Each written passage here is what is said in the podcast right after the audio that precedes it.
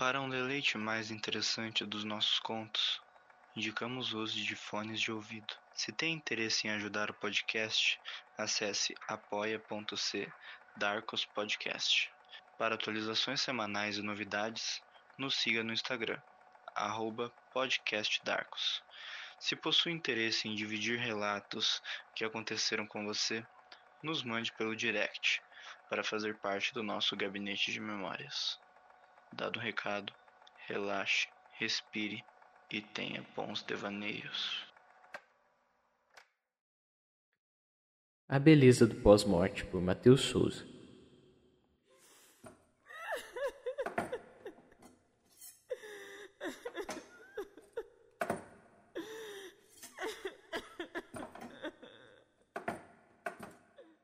Era uma perspectiva simples, um foco de visão que me trazia um ambiente de morte e naturalidade. Tudo era comum. A vida nunca teve sentido na realidade.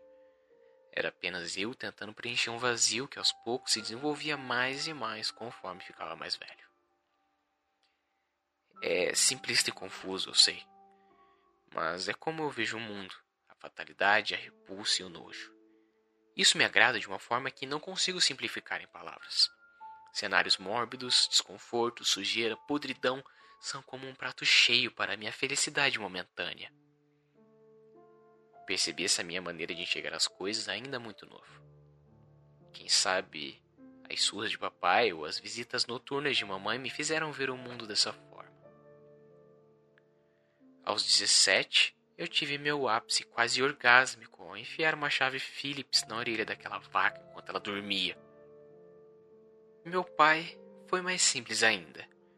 Foi só cortar os freios do carro, já que vivia alcoolizado, a polícia não perceberia o que realmente houve. Mas digo que a vida realmente teve sentido no dia que consegui arrumar um apartamento perto do centro. Boates e casas noturnas rodeavam meu estabelecimento, ligeiramente deplorável mas era muito mais fácil levar todas as possíveis presas para lá. Nem todas iam para o abatedouro. Algumas apenas gostava de brincar. Infelizmente, aos 30 eu me apaixonei. O nome dele era Damon. Moreno, alto, corpo escultural e olhos verdes. Impressionante como era mais fácil pegar homens do que mulheres. Mas esse em específico me chamou a atenção. Ele era doce, mas era bruto. Sincero, mas muito melancólico. Me cativou, de certa forma, a parar com toda a carnificina. Ele me entendia. Óbvio, não sabia do meu eu que permanecia guardado em meu consciente. E talvez nunca conheça. Acabamos por nos casar. E estamos pensando em adotar. Ele sempre gostou de crianças. Já eu tenho medo do que o outro cara pode fazer a elas. Digo isso como se fôssemos duas personalidades diferentes, mas seria mais como um dependente de drogas, que só satisfaz seu instinto animalesco quando se usa o que o prende. E assim segui por longos dez anos. Cada dia era uma batalha. Ao acordar, ver Damon dormindo tranquilamente, imaginava uma navalha perforando sua traqueia uma furadeira adentrando em seu lóbulo, e o gosto ferroso da hemoglobina respingando em meus lábios. Era como a certeza que um dia isso realmente aconteceria. Mas me mantive firme. Vez ou outra eu invadia uma clínica que ficava nos arredores de uma casa que compramos, só para entrar na sala onde continha as doações de sangue para roubar uma das bolsas e durante as madrugadas solitárias me banhava com toda aquela chuva carmesim que escorria sobre minha pele. Agora tinha 40 anos e havia me conformado a assaltar clínicas à procura de sangue. Não sentia mais a necessidade de tirar vidas ou fazê-los ficarem sobre um pêndulo. Damon suspeita das minhas atividades noturnas, mas acho mais fácil ele acreditar que eu estou traindo. E até prefiro que pense assim.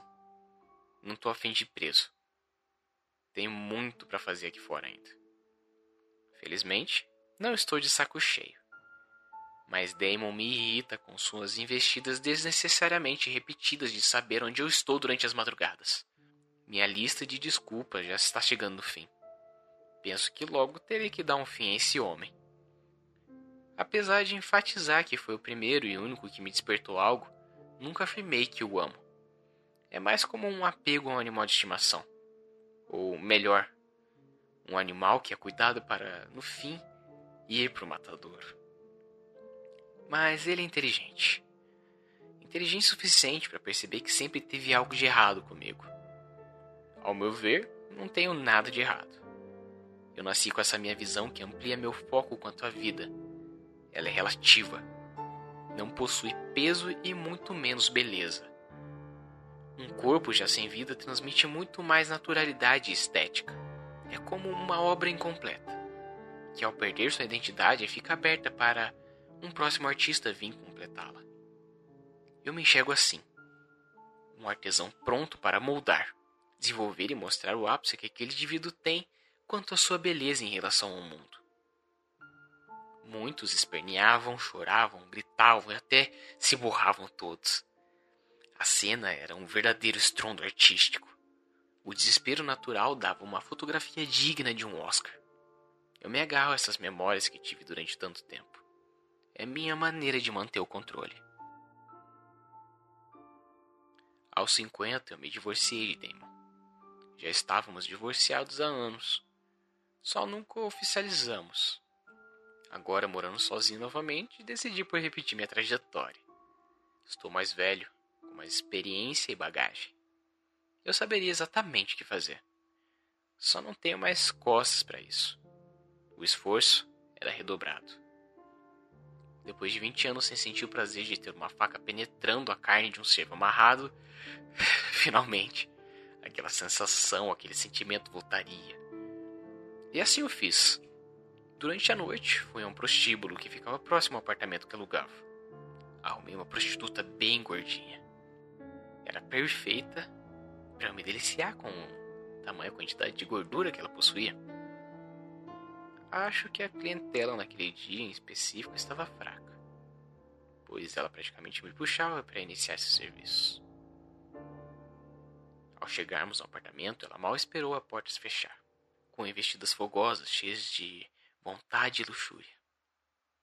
Decidi por me divertir com aquela situação toda, tirei de dentro de uma das gavetas um chicote, o qual fizeram os olhos daquela mulher brilharem. Ela gostava realmente gostava muito de toda aquela situação. Creio que fomos tão intensos que ela simplesmente dormiu na minha cama.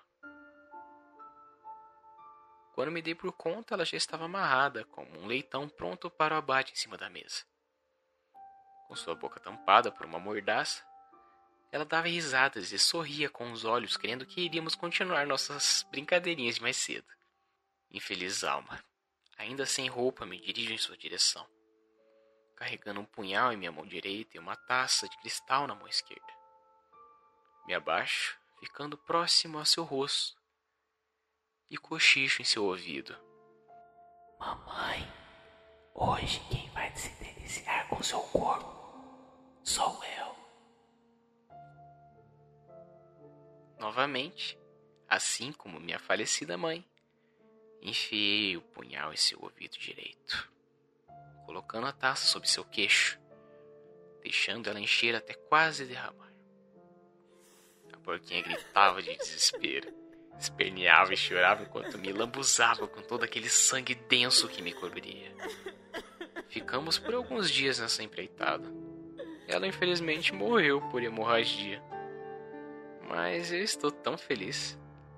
Poxa, foram 20 anos me segurando. Eu precisava aproveitar o momento, né? Mas os vizinhos reclamaram de um cheiro forte vindo do apartamento. E disso eu tinha me esquecido. Ao chegar em casa depois de um dia de trabalho, me deparo com policiais lá dentro esperando a minha chegada.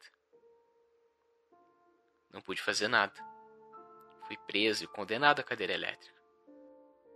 Bom, acho que darei uma bela escultura, pelo menos.